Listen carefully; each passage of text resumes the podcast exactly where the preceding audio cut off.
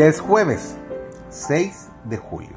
Estamos en la lección número 2, que esta semana se ha titulado El gran plan cristocéntrico de Cristo. Su servidor David González y nuestro título de hoy es El Espíritu Santo, sello y anticipo. Hemos de distinguirnos del mundo porque Dios imprimió su sello en nosotros y porque manifiesta en nosotros su carácter de amor. Nuestro Redentor nos ampara con su justicia, al escoger a hombres y mujeres para su servicio. Dios no pregunta si tienen bienes terrenales, cultura o elocuencia. Su pregunta es, ¿andan ellos en tal humildad que yo pueda enseñarles mi camino? ¿Puedo poner mis palabras en sus labios? ¿Me representarán a mí? Dios puede emplear a cada cual en la medida en que pueda poner su espíritu en el templo del alma aceptará la obra que refleje su imagen. Sus discípulos han de llevar como credenciales ante el mundo las indelebles características de sus principios inmortales.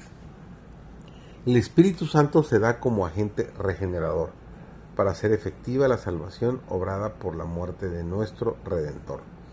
El Espíritu Santo está tratando constantemente de llamar la atención de los hombres a la gran ofrenda hecha en la cruz del Calvario, de exponer al mundo el amor de Dios y abrir al alma arrepentida las cosas preciosas de las escrituras.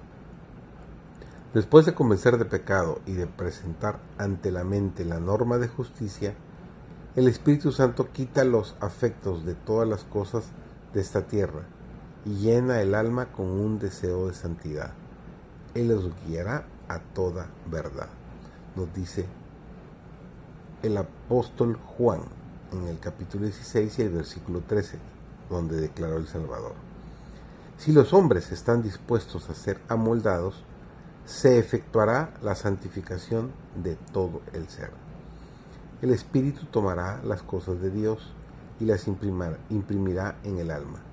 Mediante su poder el camino de la vida será hecho tan claro que nadie necesite errar. Dios desea dar a su pueblo el refrigerio del Espíritu Santo, bautizándolo nuevamente en su amor. La falta de poder espiritual no tiene razón de ser en la iglesia. Después de la ascensión de Cristo, el Espíritu Santo descendió sobre los discípulos que esperaban, oraban y creían con una plenitud y poder que llenó todos los corazones. En el futuro toda la tierra debe ser iluminada con la gloria de Dios. Los que han sido santificados por la verdad deben ejercer sobre el mundo una santa influencia. Una atmósfera de gracia debe rodear el mundo. El Espíritu Santo obrará en los corazones, tomando las cosas de Dios y revelándola a los hombres. Esa debe ser la experiencia que nosotros debemos tener como cristianos para encontrarnos muy pronto con nuestro Señor, Espíritu Santo, sello y anticipo de nuestra conexión y nuestra relación con nuestro Dios.